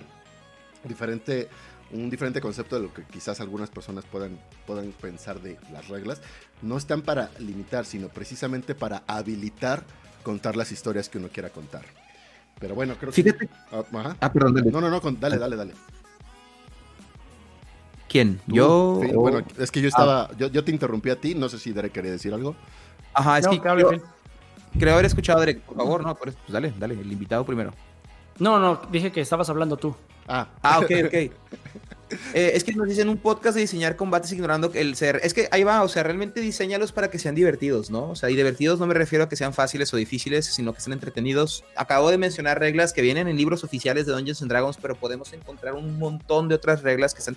¿Sabes? Es más, hago un comentario de alguna regla que recientemente escuché en un mini video que me pasaron así fue como un, mind blown para mí. Dije, está súper divertido. Lo voy a empezar a aplicar en todas mis mesas, siempre y cuando los jugadores estén de acuerdo, porque sí, eso sí. Como siempre, recuerden, chicos, si van a agregar cosas que los otros jugadores o, masters no conocen, háblenlo con ellos primero, ¿no? O sea, que tus jugadores sepan cuáles van a ser las, las, las alternativas a las reglas que ya existen. Exacto. Pero, consent, ese es el punto. Esa es la palabra clave para todo en la vida. Este.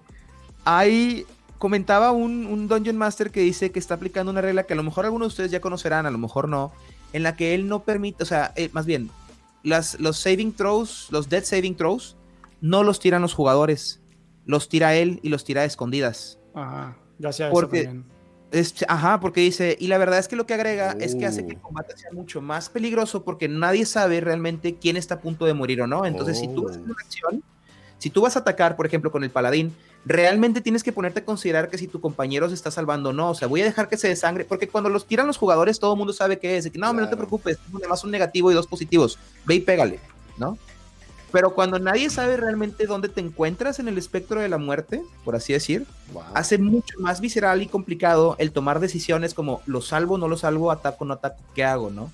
Y es un cambio bien sencillo, pero que agrega una, una capa extra completa de, eh, de, toma de decisiones en el combate, ¿no? Donde realmente ya nadie sabe quién sí está o no está al filo del peligro. Entonces, justamente ese tipo de reglitas que no realmente modifican la estructura del, del juego en sí, de ninguna manera, eh, agregan toda esta, esta, este extra, este layer, esta capa extra de, de, de, narrativa dentro de tu combate. Y justamente por eso comentaba, este, ¿Quién fue? Preguntó. Nassim. Pero contestando originalmente a, Roquita, este, yo no utilizo el challenge rating, yo puedes utilizar las otras reglas como te comenté. Inclusive en Tashes ahora metieron también eh, o sea, desastres naturales y, elementos así como en el environment, en el, en, el, entorno, ¿no? Que también que pueden meter reglas de dificultad para hacer cosas, las puede hacer todavía dentro de un combate. Acciones legendarias, layer actions, hay un, montón de cosas realmente que puedes agregar que, hacen que cualquiera de los combates que pudieran haber sido muy fáciles se, hagan por dificultad. O al revés, si te pusiste un monstruo y no calculaste bien y el monstruo está diezmando por completo a tu grupo, como por ejemplo comentó Derek al inicio, ¿no? Los, los Intellect Devourers que tienen un challenge rating muy bajo para lo que realmente son. Eh, nada te impide tú también hacer modificaciones, justamente house ruling. En ese momento, vamos a decir, este, para, para determinar que a lo mejor, pues, estos enemigos sufren de una condición, pasa algo, llega un NPC, uno de ellos se tropieza, se cae, se rompe el cuello y ya, hay menos, etc, etc, etc, ¿no? Eh, bueno, gran, gran regla esa, seguramente la vamos a proponer en, el, en el grupo de los sábados a ver cómo... cómo, cómo, Hazlo, está súper divertido. Pues, dependerá cómo reaccione el, el, el quórum, pero lo que quiero rescatar de lo que mencionaste y lo dijiste de una manera casi tangencial, pero creo que es fundamental para este tema. O sea, este tipo de cambio de, reglas al sistema, este, la idea no es complicar más el sistema, ¿no? O sea, cuando, cuando generemos, o sea, lo ideal, no necesariamente que sea lo único posible y demás. O sea, como si ustedes van a hacer algunos ajustes, que no sea como para tener otro libro de reglas completa que sustituya el sistema que tienen, ¿no? Sino que sean estos cambios que parezcan casi que hasta naturales y orgánicos para, para resolver el estilo de juego que cada quien prefiera. Eh, Derek mencionaba y ha estado haciendo una, crítica que creo que es bastante válida en general a todo a toda Dungeons and Dragons, sobre todo su quinta edición. Yo creo que es un no le llamaré un problema de diseño, creo que es la propuesta de diseño que es muy, eh, creo que les menciona así como muy cobarde de su parte, hay que ser muy abiertos y muy ambiguos. Yo creo que esa es como la fortaleza que quisieron adoptar. O sea, decir, vamos a ser lo más ambiguos posibles en este sistema para que cada quien lo, lo, adopte como quiera, ¿no? A veces creo que pecan demasiado de ello, de acuerdo, sí puedo creer, sí puedo creer eso. Pero también los invita a todos a que justo hagan las reglas que quieran para sus mundos de campaña, ¿no? O sea, se, eh, como no, ya lo habíamos mencionado en otros temas, este, Philip y Johnson, que no haya como unas reglas tan claras en el combate bajo el agua o reglas tan claras en el combate aéreo y demás, es para que motivemos ya sea el ruling, que es este de resuélvelo mientras lo estás jugando, o que motiven un house ruling en cada mesa que sea consistente para lo que cada quien quiera y que no, o sea, y, la idea supongo es, es no fomentar estos... Ah, rules lawyers, ¿no? O abogados de reglas, que todo el tiempo es que la página 724 en el inciso B, que no sé qué, se tiene que hacer así, si no, no estoy de acuerdo con este juego, ¿no? Modo de robot, ¿no? Modo robot. Yo creo, yo creo que en el juego de rol sobre cualquier otro tipo de entretenimiento, lo que debemos de hacer es, es adoptar el house ruling y el home brewing como, como parte eh, esencial de jugar rol, ¿no? Esa sería como mi, conclusión final. No sé si alguno de ustedes tenga una conclusión final al respecto. Me gustaría que la compartieran. Derek, por ejemplo. Yo sí, mira, el... en internet a veces me he topado mucho con, con gente que, digamos, por default considera que la quinta edición de D&D, que es la que es actual, es, em, digamos, la máxima expresión de D&D, porque asumen que durante cinco ediciones, que no son cinco, son como ocho en realidad, que pero durante todo este proyecto el juego se ha ido refinando hasta el punto actual y que el punto actual es el, juego superior. Pero esa es una, es una, asumen incorrectamente y asumen que el juego como está escrito es, es como todo el mundo lo debería jugar. La gente olvida que el propósito de Wizards of the Coast y por ende de Hasbro no es que tengas un gran juego su propósito es vender libros, ganar dinero y emocionar a los inversionistas de Hasbro. Esa es la verdad. Y por tanto, Hasbro y, Wizards of the Coast, por extensión, eh, se prestan a, un montón de tácticas de tipo comercial para tratar de atraer la más grande cantidad de clientes. Por eso es que hacen lo de, no, no, Warforge, tú puedes poner un Warforge en Forgotten Realms y aquí te decimos cómo. Y tú puedes hacer esto en cualquiera porque no vamos a excluir a nadie, ni ninguna raza, ni ninguna regla de ningún sistema, porque lo que queremos es venderte el maldito libro. Eso, es, eso es lo que está detrás de todo. Y se les olvida también que Wizards of the Coast no ha sido el único dueño de Dungeons and Dragons. Antes fue TSR, antes no eran ni TSR, nada más eran Gary Gygax y Dave Arneson. Entonces, y, en el futuro, dentro de 20 años, quizás Wizards of the Coast no va a ser el dueño y el dueño va a ser Disney y las reglas van a ser bien diferentes en novena edición y la gente va a creer que esa es la mejor edición. Pero esto es un pensamiento sesgado. No es la mejor edición, te están queriendo vender un libro. Eso no significa que el juego es malo. A mí me gustan muchas cosas de quinta edición, pero hay que entender esto. O sea, si tú juegas, hay gente que sigue jugando cuarta edición o tercera edición porque es la que les gusta y nadie tiene el derecho de decirles, uno, eso no es D&D, o dos, no es el D&D correcto. Claro que no, hay muchos sabores. Yo, por ejemplo, en lo personal, soy un, o sea, yo, yo, mi trabajo es crear contenido para quinta edición, pero yo no he jugado una sola partida de D&D quinta edición como en tres años porque me caga.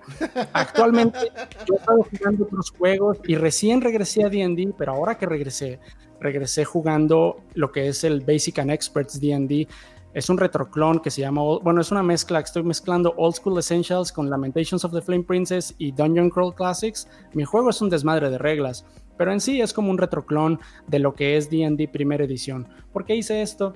Porque DD BX es mucho más rápido, mucho más ágil que D&D quinta edición, que tiene muchos problemas, que yo lo veo desde el punto de vista de diseñador, este, tiene muchos problemas que hacen lento el juego. Entonces, con respecto a meter house rules en, en D&D, si yo quisiera jugar quinta edición, yo haría muchas modificaciones para hacer el juego más ágil y más rápido, porque el juego a mí se me hace lento. Y quien te diga, no, no, no, es que nosotros hacemos esto y el juego es rápido, es porque no ha jugado otros juegos que de verdad son rápidos. O sea, y, y te tienes, y te puedes salir de D&D, por ejemplo, te puedes salir a juegos que no tienen nada que ver como Blades in the Dark, o Mouse Guard, o este... Fate. Bueno, ¿Mande? Fate también es rápido también Fate, y, luego si pones Fate Accelerated, rapidísimo. Y comparas eh, cómo en, no sé, en un juego como Mouse Guard o Burning Wheel podemos resolver una maldita una batalla campal en 20 minutos, pero en D&D una batalla así de... Que, que, involucre 6 PCs y como 20 NPCs y un chingo de goblins, nos va a tomar 3 horas. Y hay gente que le gusta eso y yo lo respeto pero no me digan que, lo hacen muy rápido, o sea, eso no, eso no es verdad. No, de hecho, eh, eh, sí, tenemos encuentros de varias horas en D&D. Yo aquí voy a mencionar que a mí me encanta Quinta Edición, sí es mi versión favorita hasta el momento, pero, pero sí voy a, decir igual eh, que esta versión es la más vanilla, como le podríamos decir los, estos términos, está hecho para ser lo más impersonal posible Yes. Para, para precisamente pues abarcar más, más, más, mercado. Ahora, yo no, yo no condeno eso, o sea, es un, es un, es un plan de negocio para Wizard que necesita crecer siendo ahorita el productor de, del juego de rol más popular del mundo, hacia dónde va a irse, ¿no? claro, o sea, si los dólares estuvieran entrando en mi cartera, yo haría exactamente lo mismo que está haciendo Wizards. Claro, ¿no? Y este, ahora, y justo eso, o sea, pues tiene que ser un juego lo más neutro posible y, está bien, no, no, critico eso.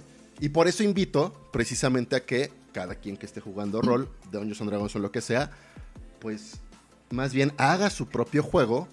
Digamos que podría ser eh, a través del, del, house ruling y del homebrewing, pero también eventualmente esto nos, nos lleva posiblemente a hacer nuestro propio juego de rol que podemos producir y podemos, bueno, idealmente comercializar. Está muy difícil dadas las circunstancias actuales, pero es posible, ¿no? No, no, digo que no lo hagan, al contrario, háganlo. Yo ahí intentado nada más un poquito para hacer el comentario de justamente de Dungeons Dragons Quinta. Yo he jugado todas las ediciones. Quinta se me hace muy friendly para empezar a jugar, ¿no? Creo que ese era el objetivo de Dungeons Dragons Quinta edición, es que fuera lo suficientemente sencillo. Em, no hablo de la velocidad de combates ni demás, sino en sí empezar a jugar quinta edición es bastante fácil, ¿no? Y como dices tú, lo hacen muy, muy vanilla para que, para que justamente cada quien pueda encontrarse. Y creo que eso es lo interesante al respecto de esto, es que precisamente volvemos a un tema que ya hemos platicado, que están sacando todo esto con el, con el mismo objetivo en el que tú hagas lo que tú quieras y agregues o no uses lo que tú no quieras agregar o no quieras usar, ¿no? Y es lo que la gente se le olvida y luego por eso se enojan cuando dicen, vamos a sacar este libro que, que introduce estas cosas. ¿Cómo se atreven a bla, bla, bla? No, y es de que, ven, a ver, otra vez, si lo quieres usar, o sea, no es, no es, no hay una policía que llega a tu casa de que, ah, no, no voy a, el clásico tema, no voy a poner rampas en mi dungeon. Ya y tocan, digamos que no hay trampas en tu dungeon y te resta la policía de Dungeons Dragons, ¿no? O sea, por supuesto que no. Siempre que tocas, eh, no sé, la mesa o lo que sea, sí suena que es una puerta que está llegando en ese momento la policía. Es buenísimo, al menos como, como se escucha desde aquí. Eh, eh, eh, eh, ese sonido. Pero, o sea, a final de cuentas, y creo que ese es justamente el propósito de todo este, de este capítulo del día de hoy, es la gente puede jugar como quiera, ¿no? Puedes o no puedes adaptar reglas, puedes o puedes no crear tus mundos, puedes o, ¿cómo se dice? O no agregar reglas ridículas o padres o chistosas.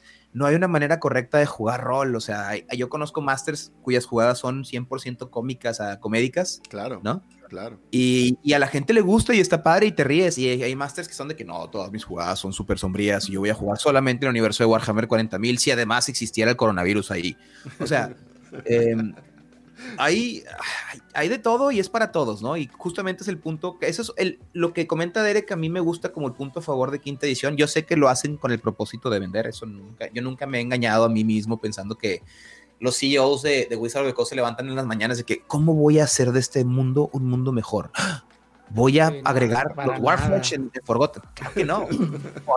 Es más, estoy seguro que la... Eh, eh, eh, no puedo estar seguro, pero yo realmente creo que ninguno de los CEOs de cómo se llama, de, ni de Wizard ni de Hasbro jueguen Dungeons and Dragons, para serles bien honestos, ¿no? no, Así, es más, es más, ¿De quién?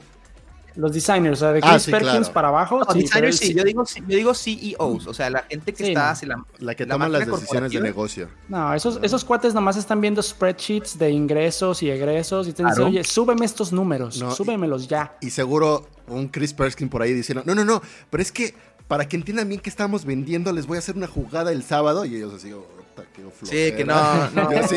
y, y, si han de ir seguramente porque hay que dar esta imagen en la, empresa, pero me lo hicieron con una carota, carota de qué hueva de juego es este. Me los imaginé todos sentados en pelotas de yoga también para cuidar las espaldas, ¿no? Y con smoothies de kale. Es la mañana. Pero...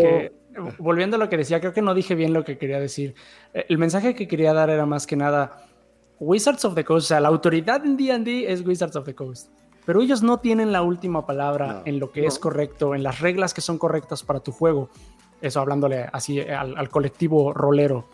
Eh, hay miles de reglas, no tiene nada de malo cambiar un montón, este, un montón de reglas, digamos, quitar las reglas de curación, quitar las resurrecciones en D&D, eh, todo eso o adaptar o simplemente cambiarte de sabor de D&D. Si, por ejemplo, hay gente ahí en el comentario ahorita que pusieron que les gusta quinta edición, pero sí se le hace, como yo dije, que están muy largos los combates. Pues si eso piensas, cámbiate, por ejemplo, a BXD&D, realmente se siente casi igual, el, sistema es prácticamente el mismo y, bueno, BXD&D cuando salió usaban el taco, que es una regla de armadura descendente, pero en hmm. Old School Essentials y en Lamentations of the Flame Princess ya está actualizado a armadura ascendente y la verdad se siente casi igual, pero es bien rápido.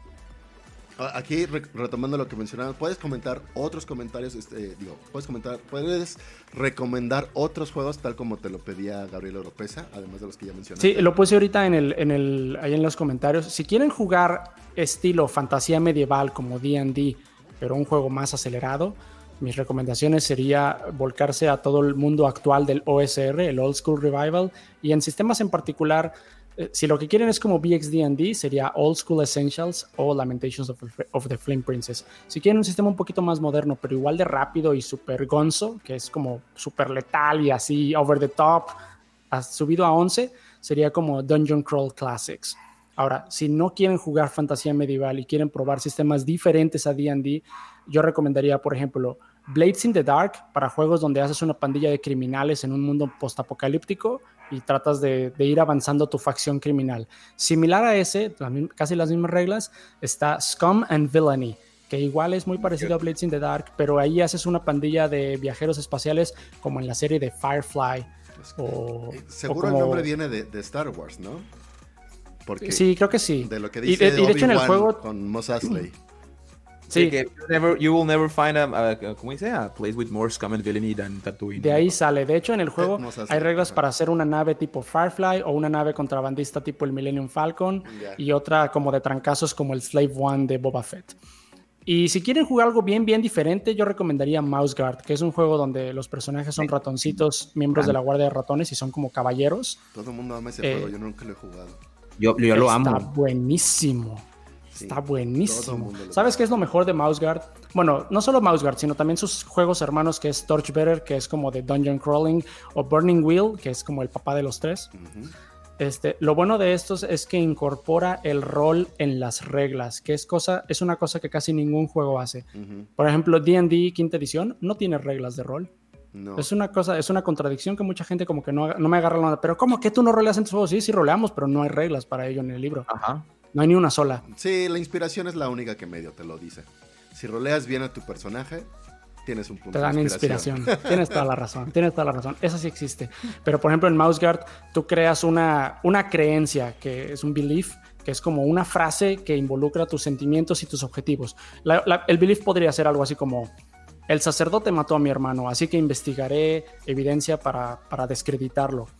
Y tú tienes que cumplir esa, digamos, ese propósito dentro de juego con las reglas y si lo ganas, bueno, si lo logras, eso afecta el crecimiento de tus skills y también te da un metacurrency tipo como la inspiración en D&D y además en juegos como en Torchbearer lo requieres hacer para subir de nivel, ese sí es como D&D, como de explorar calabozos.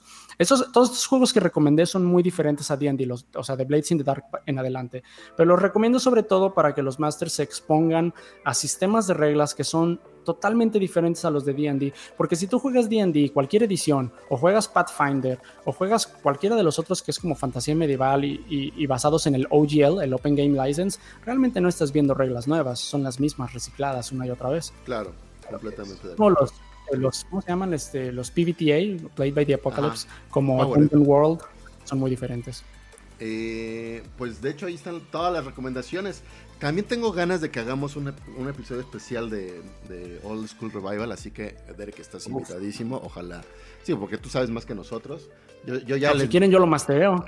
Estaría muy bueno. No, este no es una jugada, este sería un, programa, pero podremos hacer una jugada, por supuesto, también. Ah, ambas cosas, sí. Ahorita yo estoy bien bañado en el tema, la verdad. excelente. Y también ya pues le puse a, a Fila que, a que escrutiñara uno. Yo quiero leer el, porque ahí lo tengo, el Dungeon World, este, y algunos otros para poder hacer un tema muy, muy, muy a fondo y bien conocido sobre el Old School Revival, ¿no? Y cuál es su pertenencia en el mundo, pero pues eso será para otro tema. Ahorita yo creo que ya nos conviene ir cerrando este programa el día de hoy. Así es. Este, dejamos pregunta, ¿no? Dale. Dejamos pregunta, pues creo que la pregunta obvia, primero se la hacemos a nuestro invitado, por supuesto. Eh, tanto house ruling como home brewing, Derek, ¿tú lo consideras que es rol o es rollo? ¿What? Ah, bueno, pues, ya sabes la dinámica rol o rollo. Pero es que a, lo mejor no he visto esto antes, no sé cómo los diferencian. Ah, bueno, rol es lo positivo, rollo es rollo. rollo siempre es rollo. Ah, pues entonces es, entonces es rol, es positivo. Cada quien que haga lo que quiera en su mesa. Cada quien que haga lo que quiera. No va a estar, no va a estar más desbalanceado que lo que ya te vende Wizards of the Coast. No se crean que hay mucho playtesting, no lo hay. Está bien mal hecho. Y la prueba de ello es que sacan y sacan erratas. Y cada vez que sacan un libro, tienen que hacer un montón de correcciones por todo lo que rompieron con los libros anteriores. O sea, ellos mismos están haciendo lo mismo que nosotros proponemos, nada más que ellos son segunda autoridad. Pero no es cierto. Y saben que también, si meten una regla y se destroza su mesa y de pronto el Wizard es sobre, sobrepoderoso y tienen que volver a empezar, no pasa nada, así se aprende, porque nadie aprende a ser buen DM haciéndolo todo bien, solo aprendes haciéndolo todo mal. Claro. Muy, muy buena respuesta, muy buena respuesta. Phil. Sí, a ver, nada más, quiero resolverle una duda a Galindo. Es que Galindo venía con la promesa de que le íbamos a decir otras cosas que no le comentamos. Perdón. Mira, a mí, un sistema que me parece muy sencillo, Galindo, la verdad, para lo de las armaduras y las resistencias. Eh, recuerda como quiera que el punto que hemos estado tratando de aquí de, especificar es no sobrecomplicar un sistema que es atractivo porque es sencillo, ¿no? Quinta edición, el punto de quinta edición es que no sea un juego particularmente complejo y no tengas que cronchear un montón de números. Pero en caso de que sí, te invito a que puedas utilizar, por ejemplo, los dados de 100 que no utilizas para nada en Dungeons and Dragons, ¿no? Entonces, de entrada, pues lo que hacemos es, para no batallar, armas mágicas se consideran que no pierden su. Eh, de, armas de más uno a más tres, pues no van a perder su. su ¿Cómo se llama? Ah, claro, tu, filo, tu regla. Su filo, su, etcétera, ¿no? Em, ¿Qué es lo que haces cuando hagas un ataque? ¿No? Eh, puedes pedir tirar un dado de 100, ¿no? Entonces, de 20 a 80, la armadura del arma parece estar bien. De 10 a 19, o sea, 81, 89, depende si quieres que sea arriba o abajo, quieras reduces la durabilidad por uno, todavía es reparable. Tú pones una cantidad, ¿no? Un HP, vamos a decir, a las, armas armaduras. De 5 a 9 o 90 a 95, reduces la durabilidad de 2, todavía es reparable, pero de 1 a 4 o de 96 a 100, reduces a la mitad la durabilidad y ya no se puede reparar, o sea, tienes que conseguir un arma nueva, ¿no? Entonces, eh, reparar las armas toma un promedio de 3 días y eso es, en mi opinión, una regla bien sencilla, obviamente existen, no hemos creado unas un poco más, más, ¿cómo se llama? Más complejas, ¿no? Pero yo lo manejo bien sencillo, si quiero hacer algo rápido y los jugadores quieren, y que, o sea, utilizar así como este tipo de reglas, utiliza los porcentajes, ¿no? Mientras más arriba, o sea, la tendencia si quieres que sea arriba hacia abajo, pues mientras más cerca del 1 del 100, más daño sufre, pones un pool de HP para tus armas de, no sé, 5 puntos para un arma normal, cada vez que atacas tiras, y entonces ahí empiezas a determinar si el arma se desgasta o no. Ah, repararla también es importante. Utilizas ítems como la whetstone que se vende en el juego, pero nadie nunca utiliza porque no hay ninguna regla para utilizarla. ¿no? Exacto. Entonces eh, puedes utilizar whetstones o puedes ir a la armería con el objetivo de dejar tus armas y armaduras, lo cual también puede generar rol porque si te dicen, sí, tu armadura y tu arma van a estar listas en tres días, pues ¿qué va a hacer tu personaje durante esos tres días? Eh, a mí me gusta sí llevar, por ejemplo, el conteo del estilo de vida de los jugadores en cuanto comen, dónde duermen, cuánto les cuesta, todo eso, y entonces da reglas bien interesantes, en particular al inicio del juego donde los jugadores no tienen mucho dinero, porque Dungeons and Dragons es un juego quinta edición que te da muchísimo dinero y muy pocas opciones para usarlo, ¿no? Así es, eso se resuelve en el estilo OSR. Ahora, Philip, ¿me permites ofrecer una alternativa a esa regla de las armaduras? Por supuesto, o sea, dale, yo nada más le di una muy así como general. En el, en el mundo OSR mucho les gusta una regla que sale de un juego que se llama The Black Hack, que es que esto funciona para durabilidad de armaduras o de espadas o también para, por ejemplo, municiones en los arcos. Y es que asignas un dado a la armadura, digamos dado de 8. Entonces, cada vez que llegamos a un punto en la historia en que podríamos pensar que la armadura se desgastó, por ejemplo, que le dieron un crítico al jugador o algo así, tiras el dado de 8. Si sale 1 o 2, baja a dado de 6 y la próxima vez tiras dado de 6 si vuelves a sacar uno o 2, baja a dado de 4. Y así cuando, cuando, cuando, en el dado de 4 tiras uno o 2, ya la armadura se echó a perder. Eso funciona igual para municiones y lo usamos en mi partida actual y está muy interesante porque realmente no sabes cuánto te va a durar la armadura o la munición, porque depende del dado. A veces dura más o a veces dura menos.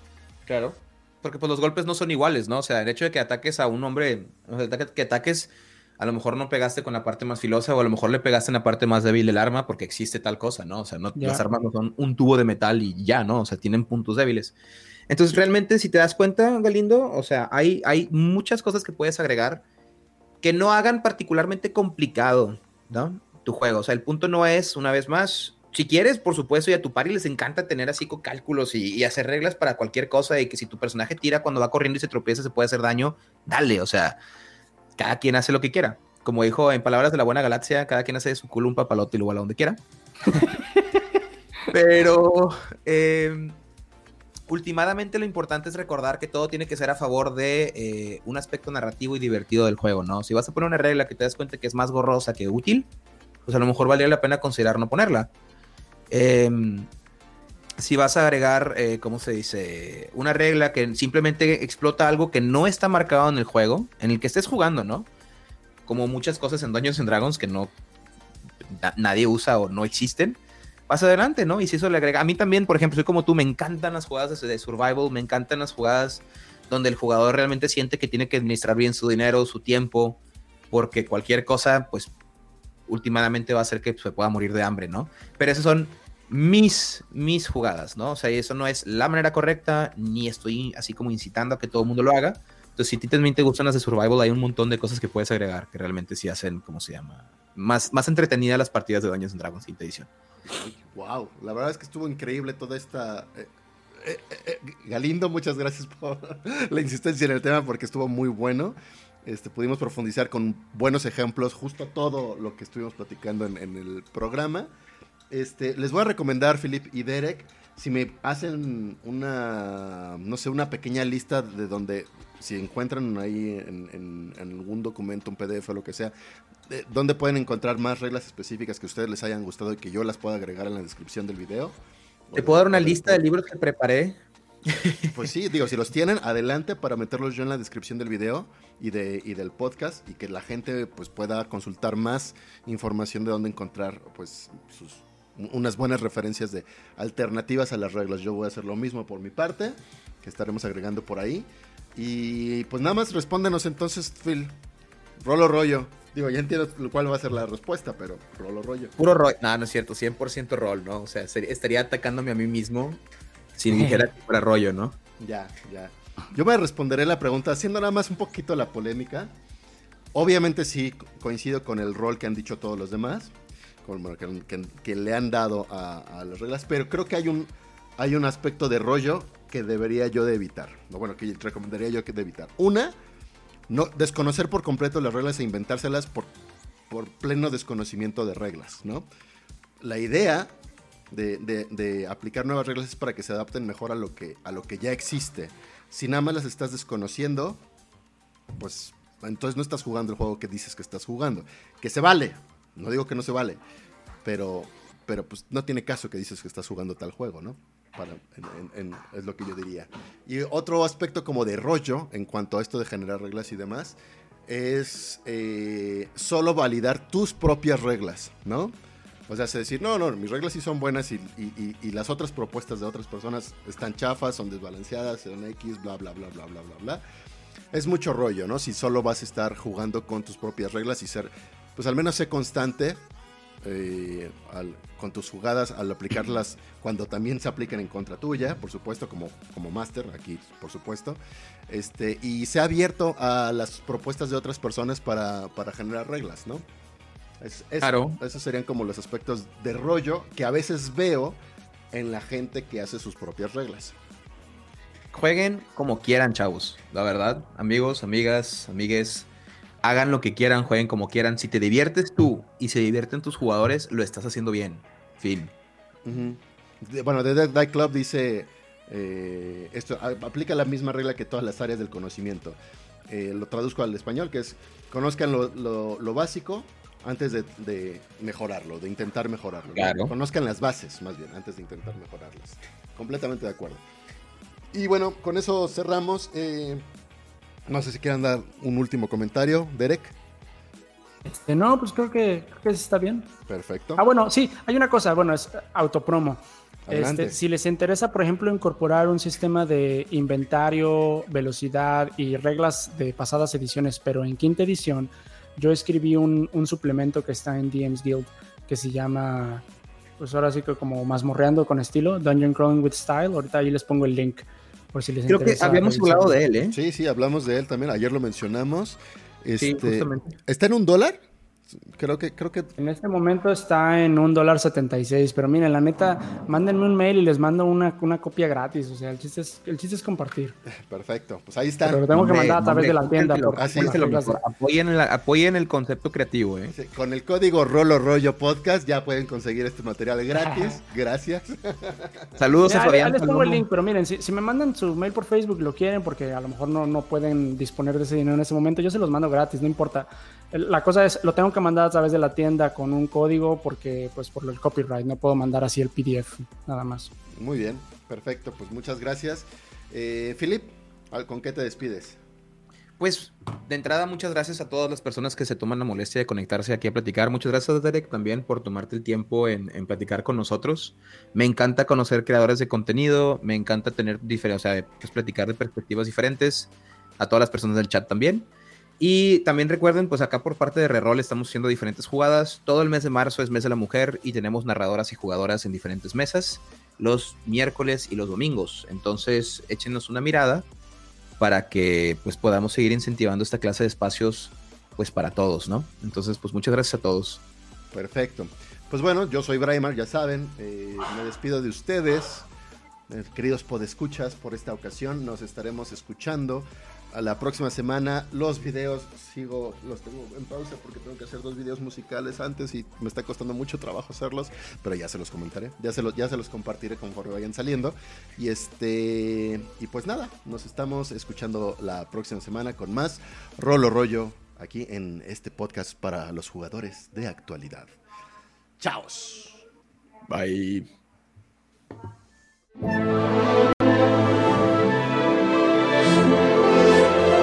Rolo Rollo, un podcast para jugadores de actualidad, con Braimar y Philip. Una producción de Roleros MX y Reroll DXD.